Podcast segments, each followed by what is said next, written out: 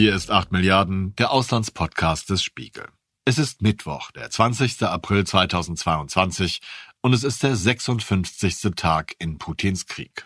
Mein Name ist Olaf Häuser und heute geht es um Deutschland.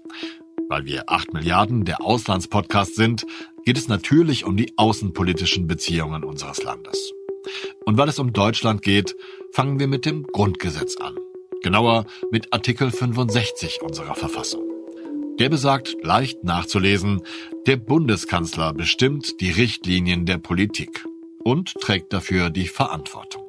Neunter Bundeskanzler der BRD ist seit Anfang Dezember vorigen Jahres der SPD-Politiker Olaf Scholz, der zu Beginn des russischen Angriffs auf die Ukraine viele erstaunte, als er gleichermaßen staatstragend wie mitreißend von einer Zeitenwende sprach. Eigentlich erstaunte mich nur das Mitreißende daran – Staatstragend, wenn noch etwas trocken dabei, das hätte ich Olaf Scholz jederzeit zugetraut. Aber nach dieser Rede verschwand Scholz mehr und mehr von den vielen öffentlichen Bühnen unserer Zeit. Und spätestens seit der eher traurigen Realsatire um den geplatzten Kiew-Besuch seines Parteigenossen, des deutschen Bundespräsidenten Frank-Walter Steinmeier, erwartete ich von Scholz einen klärenden Auftritt – ein eigener Besuch in Kiew zum Beispiel, der auf die ausdrückliche Einladung der ukrainischen Regierung folgt. Ein Statement vielleicht, in jedem Fall aber eine Erfüllung seiner durch das Grundgesetz verliehenen und auch verpflichtenden Richtlinienkompetenz des Bundeskanzlers. Vielleicht hat er aber auch nur die Verantwortung gefürchtet. Viel kam allerdings nicht, und da es meinem Kollegen Maximilian Popp ähnlich ging wie mir, haben wir uns für diesen Talk verabredet. Max, vor unserem Gespräch habe ich mich vor allen Dingen eines gefragt. Ich frage mich, warum tut sich Deutschland so schwer, eine klare Linien und eine deutliche Haltung in der Ukraine-Politik zu finden? Oder auch nur gegenüber Russland? Das frage ich mich auch seit Wochen. Also eigentlich frage ich mich das seit Mitte Februar, als äh, Kanzler Olaf Scholz äh, mit viel Pathos im Bundestag bei einer Regierungserklärung die sogenannte Zeitenwende ausgerufen hat. Das sollte ja suggerieren, gut, wir haben, wir haben uns vielleicht in der Vergangenheit geirrt, aber jetzt neuer Kurs, jetzt gibt's Klarheit, ähm, jetzt, jetzt äh, marschieren wir voran. Und nichts davon ist passiert. Also die Bundesregierung schlingert ja weiter wie vor dieser Zeitenwende-Rede. Ihre Haltung gegenüber Russland ist immer noch nicht klar. Sie ist immer noch ambivalent. Und wofür ich Verständnis habe, ist zu sagen, wir haben uns in der Vergangenheit geirrt, äh, wir haben Putin falsch eingeschätzt, das haben in Klammern viele andere auch. Die, die Wirtschaftsprojekte, die Pipeline-Projekte, das waren, das waren Fehler. So weit, so gut. Dafür haben sich auch manche entschuldigt, wie, wie, wie Steinmeier. Wofür ich kein Verständnis habe, ist, wenn man diese Fehler schon erkannt und eingeräumt hat, warum man sie jetzt trotzdem weiter fortsetzt. Warum es dann einfach keinen konsequenten Neuanfang gibt. Warum man immer noch diese Ambivalenzen zulässt und warum man immer noch zulässt, dass im Ausland bei unseren europäischen Partnern der Eindruck herrscht, auf die Deutschen ist im Zweifel kein Verlass. Warum es so ist, es wird nicht die eine Antwort geben. Was man aber sagen muss, ist, es ist wirklich ein Problem. Das ist ein, ein Problem für Deutschland und für Deutschlands Rolle in Europa und in der Welt. Also wir haben es ja hier meiner Meinung nach mit zwei verschiedenen Problemen zu tun. Denn die Bundesregierung entscheidet ja nicht konsequent, sondern sie wägt ab, sie überlegt, Sie wartet ab, das ist wieder mein Eindruck, was die anderen so machen und sendet so keine klaren Signale, sendet auch weniger Waffen im Vergleich zu anderen Staaten. Aber was ich noch verstörender finde, sie kommuniziert nicht einmal, was sie macht oder warum sie das macht oder nicht macht. Und zumindest diese Erklärung der eigenen Haltung finde ich notwendig. Unbedingt, unbedingt. Olaf Scholz hat mal gesagt, wer bei mir Führung bestellt, der bekommt Führung. Das ist ein Zitat, das jetzt oft hervorgekramt wird, weil aber eben äh, im Moment leider das Gegenteil der Fall ist. Wer bei Olaf Scholz ähm, Führung bestellt, bekommt ein Fiasko und bekommt Verwirrung. Und also wir haben, und es ist, glaube ich, es ist gut, dass du darauf hinweist, weil ich glaube, wir haben, es sind quasi zwei verschiedene Dimensionen des Problems. Das eine ist, was macht Deutschland wirklich? Wo blockiert es? Wo verfolgt es egoistische Interessen etc.? Die andere Frage ist aber auch, und oder die zweite Dimension des Problems ist, wie kommuniziert die Bundesregierung?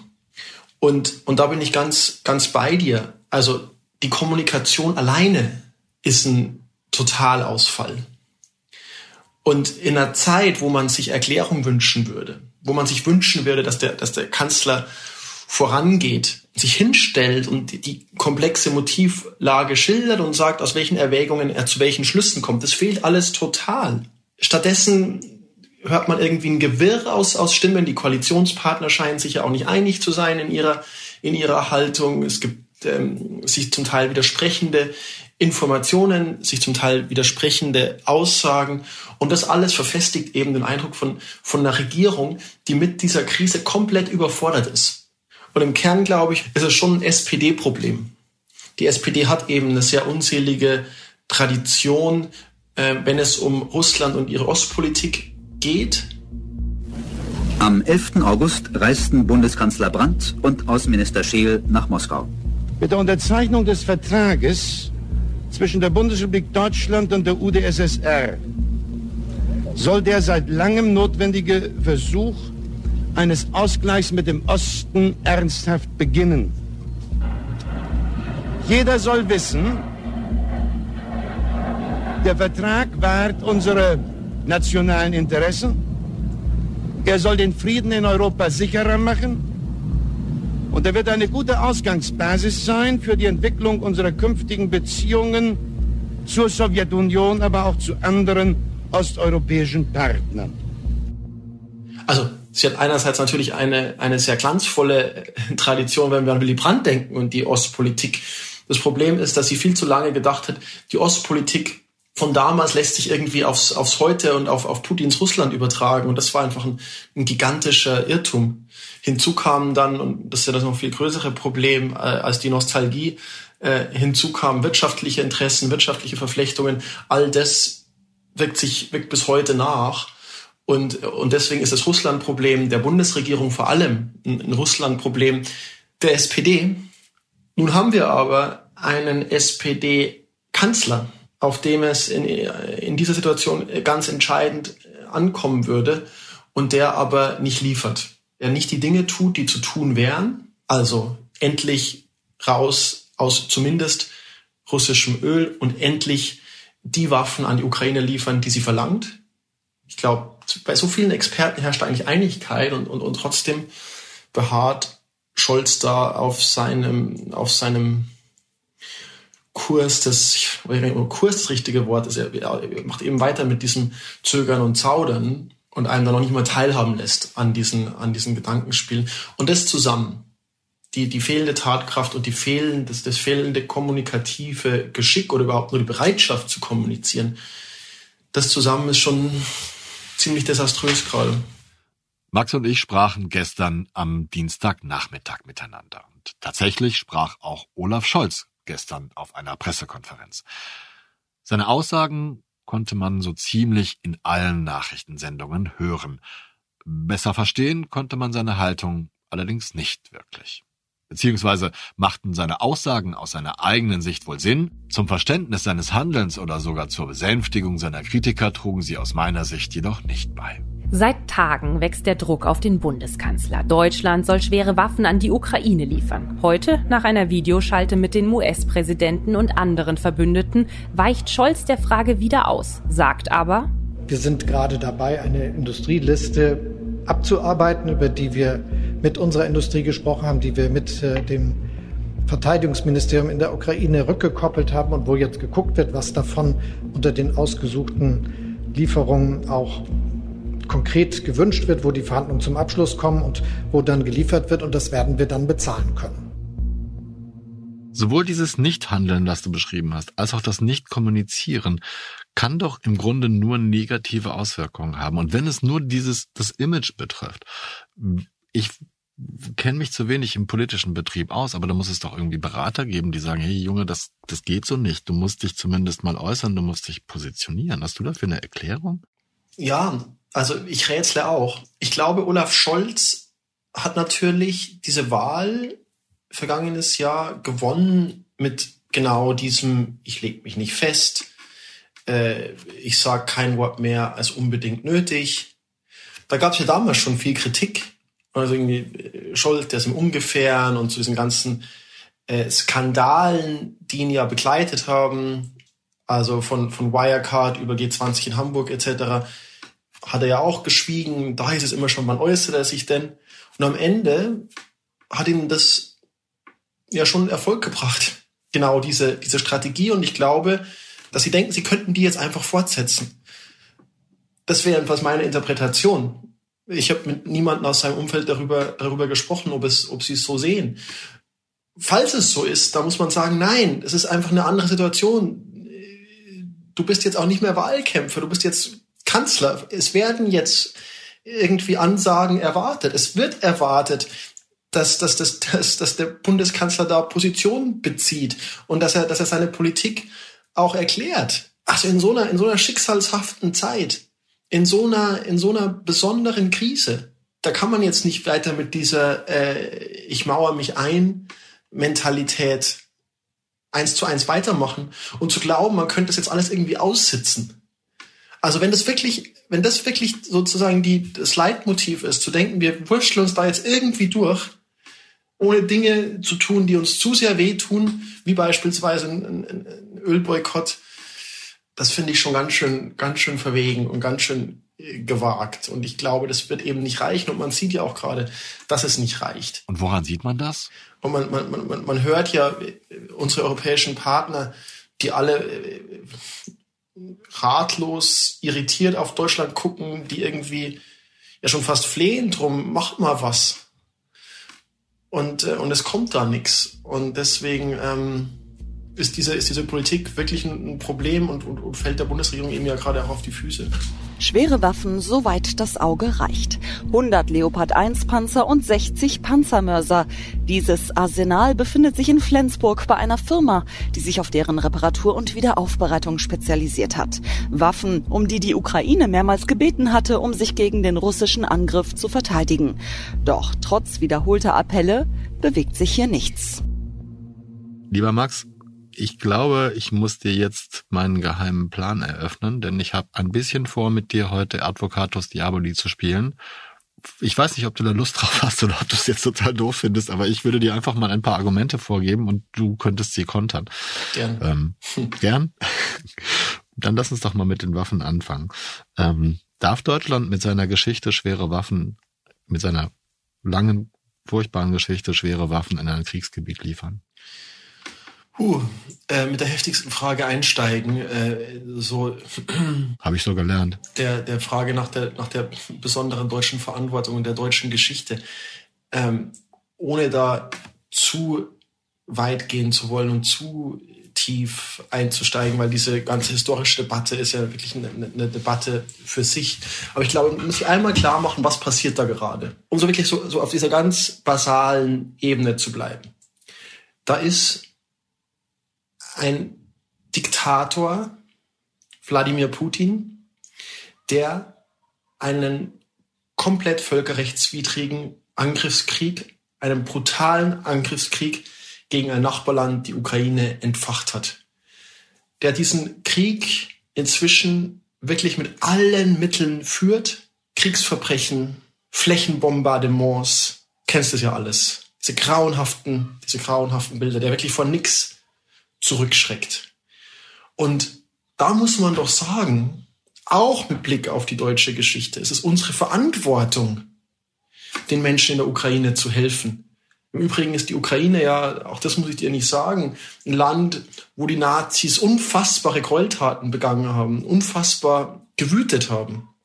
Also kann, wenn man über historische Schuld und historische Verantwortung spricht, natürlich auch sagen, dass gerade Deutschland eine besondere Verantwortung auch für die Ukraine hat dass das nicht nochmal so geschieht. Nur jetzt von der anderen ich Seite. Will, ich, will, ich will es jetzt nicht vergleichen. Und ja, klar. ich glaube, diese, diese hast, Vergleiche, die, die, die, hast du recht. Die, die, die führen dann auch in die, in die Irre. Aber wenn wir über eben historische Verantwortung sprechen, dann finde ich, ist es eben unsere Verantwortung, vor allem dieses Morden, dieses sinnlose Morden zu stoppen.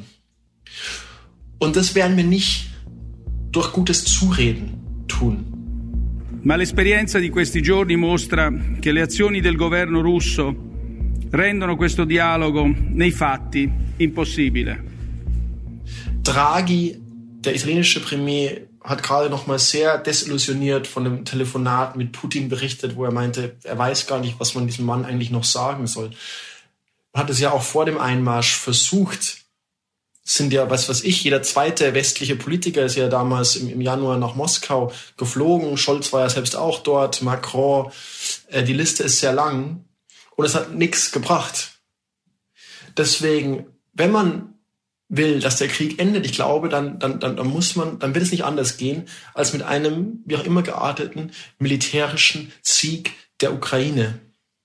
Oder zumindest muss sich bei Putin irgendwann die Erkenntnis durchsetzen, dass er die Ziele, die er da mal hatte, nämlich wahrscheinlich die komplette Kontrolle über die Ukraine, dass er die auf militärischem Wege nicht erreichen wird. Das muss doch das Ziel sein. Das ist doch unsere Verantwortung. Und daraus leiten sich dann die nächsten Schritte ab. Und nun haben wir, finde ich, diesen einen Satz noch, Gerne. zu Recht, zu Recht gesagt, die NATO selbst darf nicht Kriegspartei werden. Es dürfen keine NATO-Soldaten in der Ukraine kämpfen, weil dann sind wir sehr nah, dann sind wir schon mittendrin im Dritten Weltkrieg. Aber das ist wirklich, das ist die rote Linie.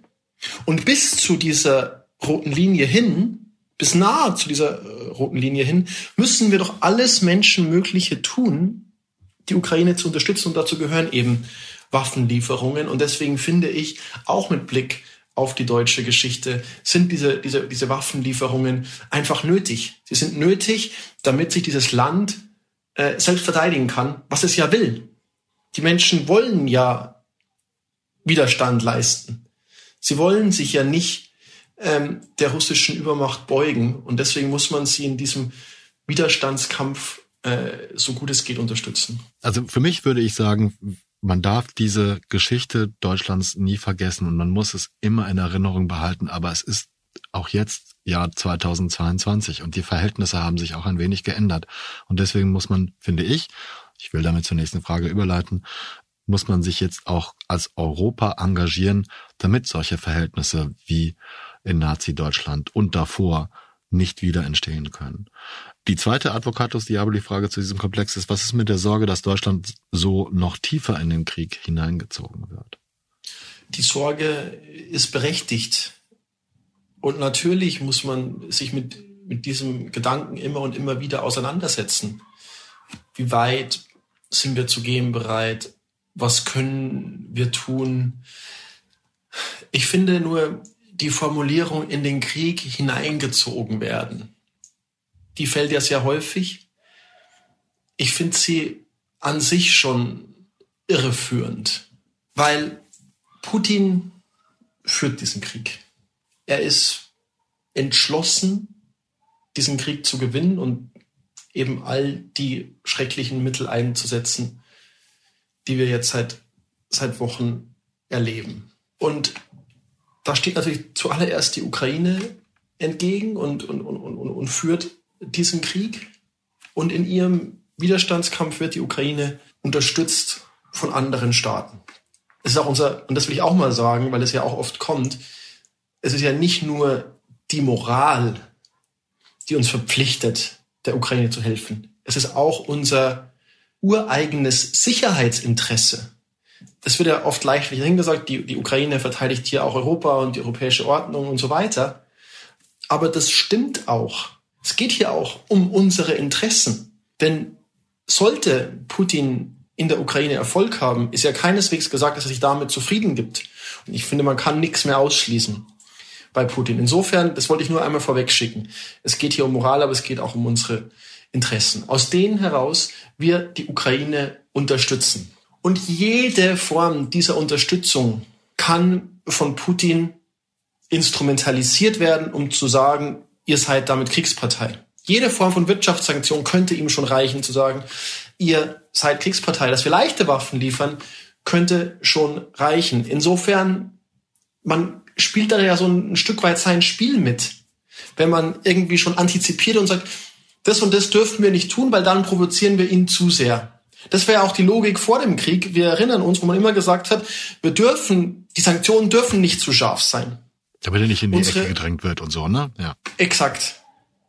Weil dann fühlt er sich nur umso mehr ermutigt einzumarschieren. Und genau das Gegenteil war der Fall. Ich glaube, die Abschreckung war zu schwach und deswegen dachte Putin, es ist für ihn leichtes und deswegen hat er diesen Krieg begonnen. Und jetzt wiederholt man aber den gleichen Fehler aus dem gleichen Irrtum heraus und sagt, wir dürfen Putin bloß nicht zu sehr reizen, weil dann wirft er noch die Atombombe auf Deutschland oder ich weiß nicht was.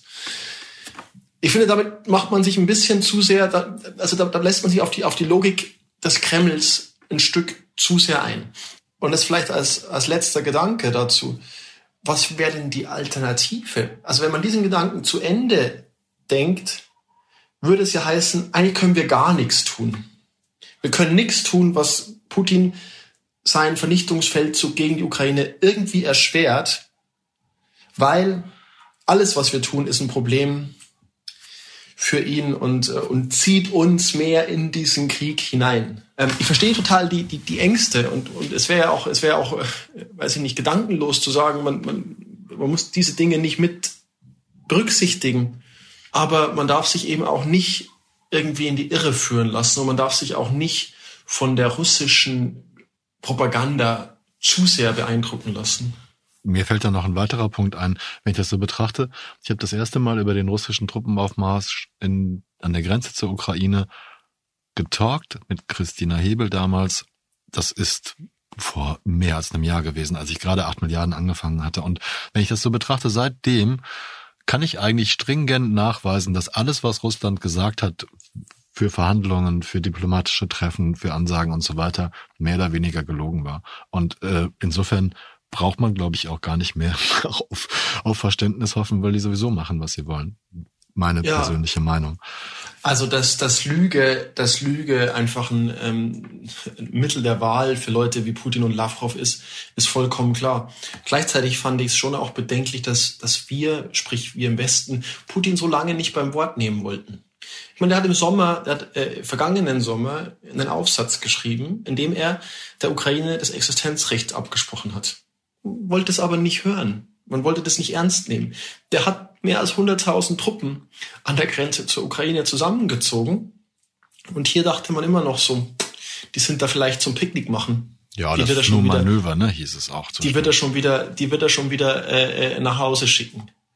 Und so, damit sich der Bogen auch ein, ein Stück weit spannt, da komme ich dann wieder zur, zur SPD und zur, zur Bundesregierung. Diese Realitätsverweigerung, die war eben ganz lange Teil des Problems. Man hätte es wissen können.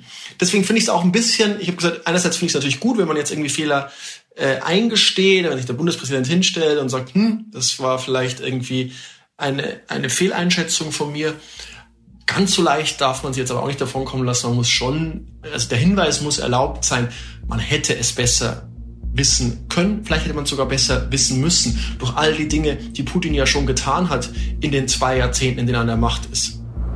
Schon am Freitag vor Silvester sah die Hauptstraße der tschetschenischen Hauptstadt Grozny so aus. Drei Viertel der Einwohner sind geflohen, der Rest wartet auf den Ansturm der Russen. Immer wenn es Tag wird, kommen die Bomber. Pünktlich um acht, auch am Silvestermorgen. Vor den Wohnblocks am Stadtrand liegt die Leiche eines Kindes. In der Stadt breitet sich Endzeitstimmung aus. Russische Panzer, das wissen die Männer hier, befinden sich im Vormarsch auf die Stadt. Alle, die eine Waffe tragen können, sammeln sich zum letzten Gefecht.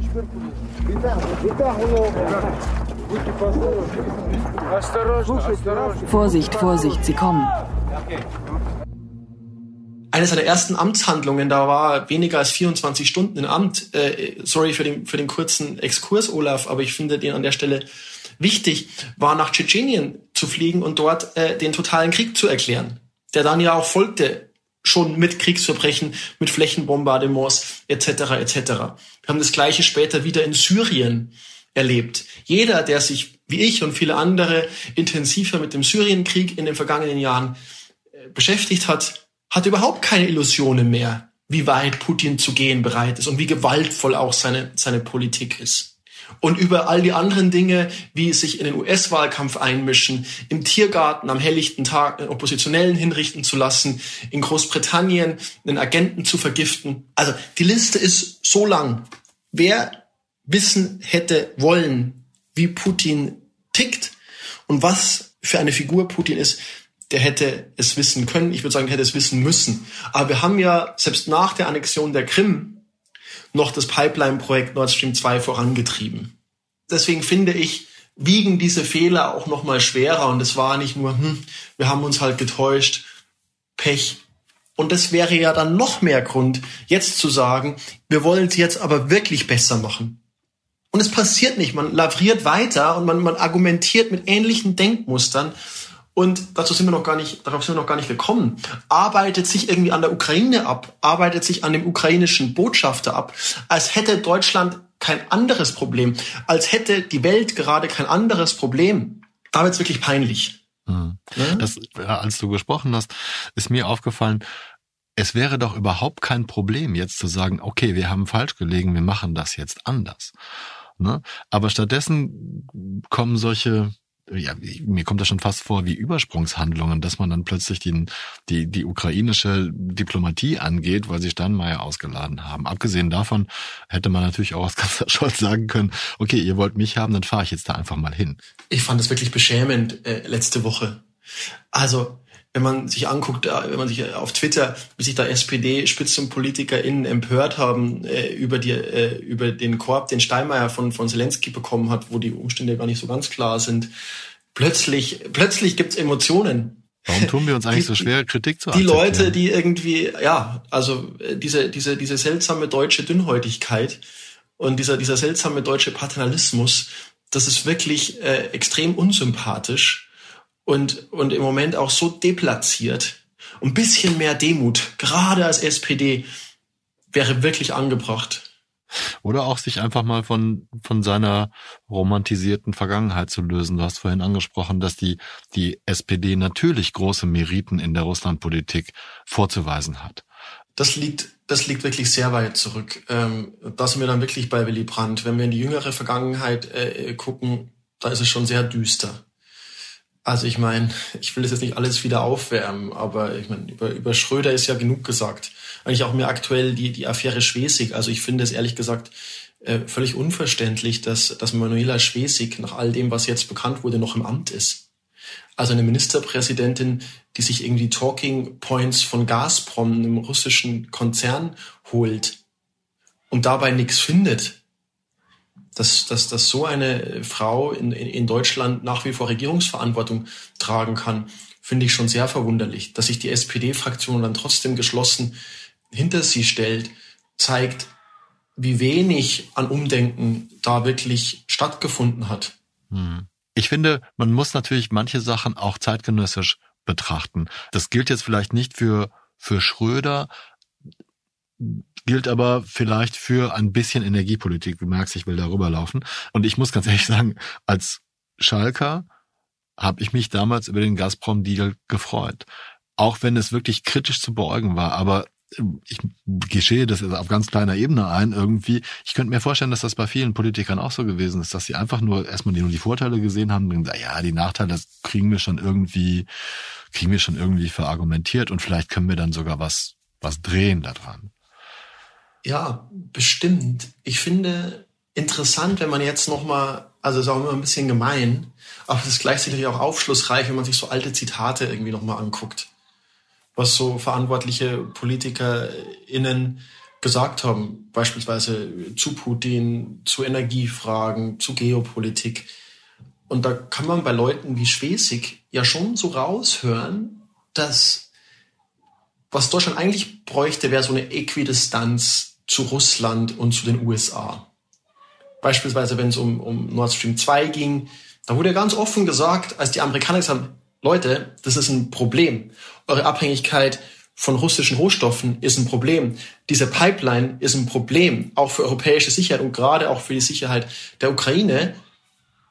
Was Schwesig und andere dann entgegnet haben, war, ah, die Amerikaner, die wollen doch nur ihr Fracking-Gas verkaufen das hat natürlich auch ein Stück weit eine unselige Tradition in der deutschen Linken, die aus so einem antiimperialistischen Impuls heraus das Problem immer bei den Amerikanern gesehen haben. Die USA sind im Zweifel die Bösen.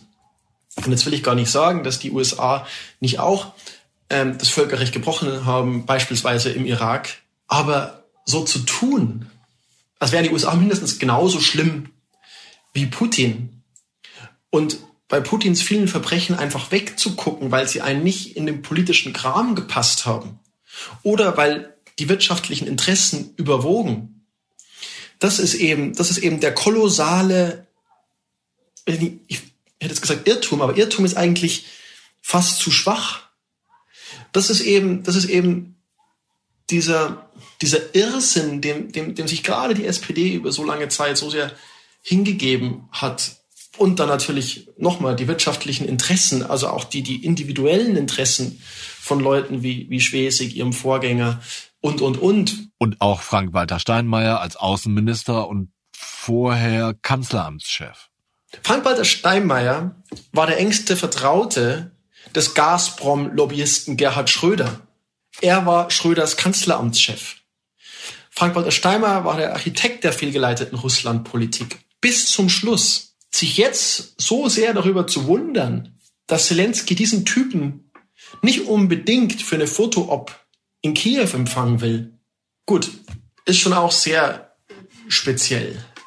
Deswegen, ich weiß gar nicht mehr, was die, was die ursprüngliche Frage war. Ich glaube, die ursprüngliche Frage von dir war, dass das zum Teil auch aus, aus guten aus guten Absichten heraus, das mag so sein, aber es war einfach auch eine gehörige Portion Selbstbetrug hm. Dabei. Und man könnte Und, dann zumindest heute erwarten, dass man sagt, da habe ich mich vertan, da habe ich falsch gelegen, da habe ich den Fokus falsch gesetzt und jetzt machen wir das anders, oder? Also ich glaube, das Mindeste müsste zweierlei sein. Zum einen eine, eine, eine ganz klare Aufarbeitung dessen, was da schiefgelaufen ist, wie es auch sein konnte, dass sich die Bundesrepublik, dass sich Europas größtes, wirtschaftlich stärkstes Land so sehr in die Abhängigkeit der Putin-Diktatur begeben hat und so blind war für die Verbrechen dieser Diktatur. Also wie wir da überhaupt nur reingeraten sind, das aufzuarbeiten, glaube ich, wäre die erste Aufgabe. Und die zweite müsste ganz genau, wie du sagst, sein, dass man jetzt eben alles daran setzt, diesen Kurs zu korrigieren. Und dass das nicht passiert, dass es bestenfalls halbherzig passiert, dass es eine Zeitenwende Rede gibt, aus der dann gar nicht so viel folgt, dass man nach wie vor äh, Sanktionen scheut, die einem auch ein bisschen selbst wehtun. Dass man sagt, ja, ja, wir machen ja, aber es darf uns eben nicht wehtun.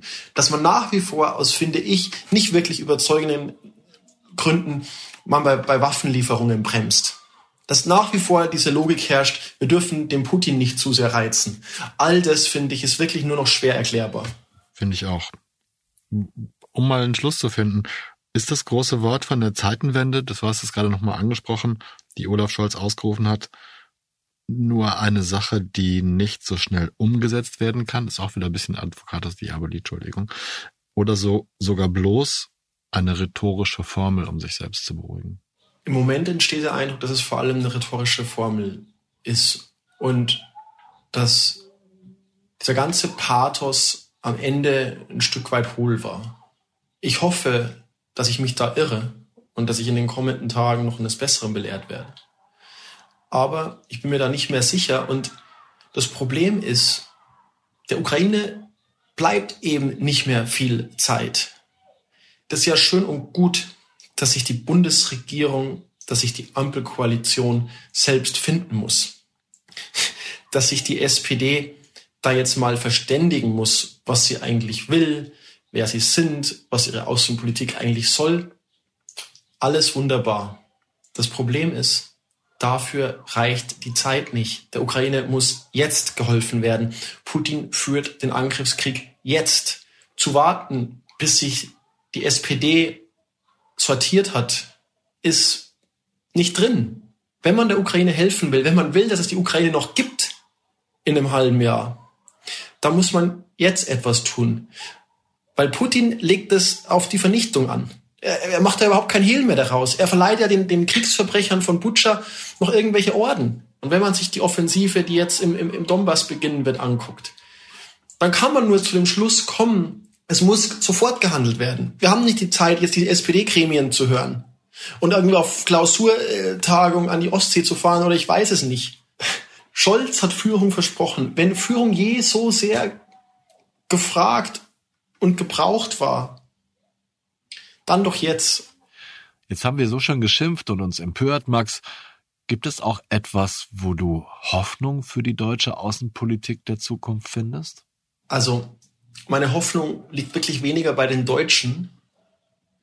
Da bin ich mir nicht sicher, wie sehr sich die SPD noch berappelt. Wenn einem irgendetwas Hoffnung gibt in, in diesen düsteren Zeiten, dann natürlich der Widerstandskampf der Ukrainer. Hätte ja niemand für möglich gehalten. Es dachten ja alle, der Krieg wäre jetzt Mitte, Ende April längst vorbei. Also Putin zuallererst, er dachte, er marschierte ein und in zwei, zwei, drei Tagen ist Schluss und, und er kann in Kiew äh, seine Marionettenregierung installieren. Es ist anders gekommen und es liegt eben an, an wirklich diesem heroischen Kampf der Ukrainer. Und was sie uns damit ermöglicht haben, ist ja auch, wenn es so gekommen wäre, wie Putin es gewollt hätte, ich, ich wette, der Westen hätte sich arrangiert, hätte gesagt, alles irgendwie nicht schön, so eine, so eine Eroberung, so ein Doof, dass kein Land mehr dazwischen liegt. Ne? Aber ne? was sollen wir machen? So ist es eben. Mhm. Ich glaube, man hätte da, man wäre schnell wieder zur Tagesordnung übergegangen. Jetzt ist es anders gekommen und das ermöglicht uns ja auch, es gibt uns Zeit, hat uns Zeit gegeben, uns zu fragen, wer wollen wir eigentlich sein? Wie wollen wir uns eigentlich verhalten gegenüber einem Aggressor wie Russland? Wie wollen wir uns gegenüber einer Demokratie wie der Ukraine verhalten? Was können wir tun, um diese Werte, von denen wir immer und immer wieder sprechen, gerade als Europäer, die wir ja mantraartig beschwören, um die wirklich mal zu verteidigen? Eigentlich könnten wir da jetzt gute Antworten drauf geben. Und wir kennen die Antworten. Boykott, Waffenlieferung etc. Es muss nur endlich, wir müssen es nur endlich tun. Und es, es, es, es macht mich persönlich betroffen, dass es gerade Deutschland, es gerade die Bundesregierung ist, die da mehr als fast jedes andere europäische Land auf der Bremse steht. Das sollte uns beschämen. Und ich bin mir sicher, wir werden uns irgendwann einmal dafür rechtfertigen müssen, wenn die Frage gestellt wird, was habt ihr damals eigentlich getan? Als dieser Faschist aus Moskau die Ukraine überfallen hat. Wo wart ihr da? Und haben gesagt, ja, mit den Waffenlieferungen, wir waren uns da nicht so sicher. Was geht überhaupt? Was bringt überhaupt was? Und können wir das überhaupt tun? Ich glaube, dafür werden sich die verantwortlichen Politiker äh, noch sehr, sehr, ich hoffe es, rechtfertigen müssen. Oder sie, äh, und das auf deine Frage, oder sie berappeln sich doch noch und tun die Dinge, die nötig sind. Am heutigen Mittwoch meldete Spiegel.de um 12.57 Uhr, die Bundesregierung sieht derzeit keine Möglichkeiten mehr, aus den Beständen der Bundeswehr Waffen an die Ukraine zu liefern. Die Bundeswehr hat alles geliefert, was sie entbehren kann, sagte Regierungssprecher Steffen Hebestreit. Deshalb müsse man andere Wege gehen, etwa über die Finanzierung von Käufen bei der Rüstungsindustrie. Zur Wahrheit gehört auch, dass es leicht ist, konsequentes Handeln ehrliche Aussagen zu fordern. Und zur ganzen Wahrheit gehört auch, dass wir Journalisten in einer deutlich einfacheren Position als die entscheidenden Politiker sind. Denn wir können stetig mahnen, kritisieren und alle Text, Bild und Tonfinger in die Wunden legen, die wir sehen. Aber im Gegenteil zu den Entscheidern müssen wir es weder entscheiden noch umsetzen. Insofern finde ich immer die Bezeichnung der Medien als vierte Gewalt demokratischer Staaten neben Exekutive, Gesetzgebung und Justiz ein wenig überhöht. Aber sagen muss es jemand und das ist unsere Aufgabe.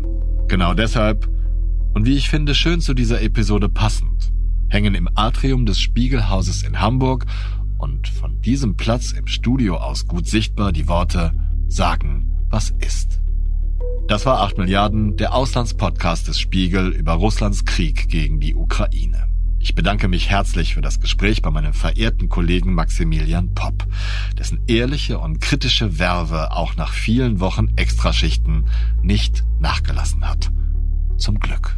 Ich verzichte an dieser Stelle auf den Wortwitz zu Lasten meines Audio-Engineers Mark Glücks, denn er hat es viel mehr verdient, dass ich ihm auch nach dieser Folge für seine exzellente Arbeit danke und danken möchte Nein, werde ich an dieser Stelle allen Wesen, die uns zuhören. Ganz egal, an welchem Ort unseres gemeinsamen Planeten sie das tun.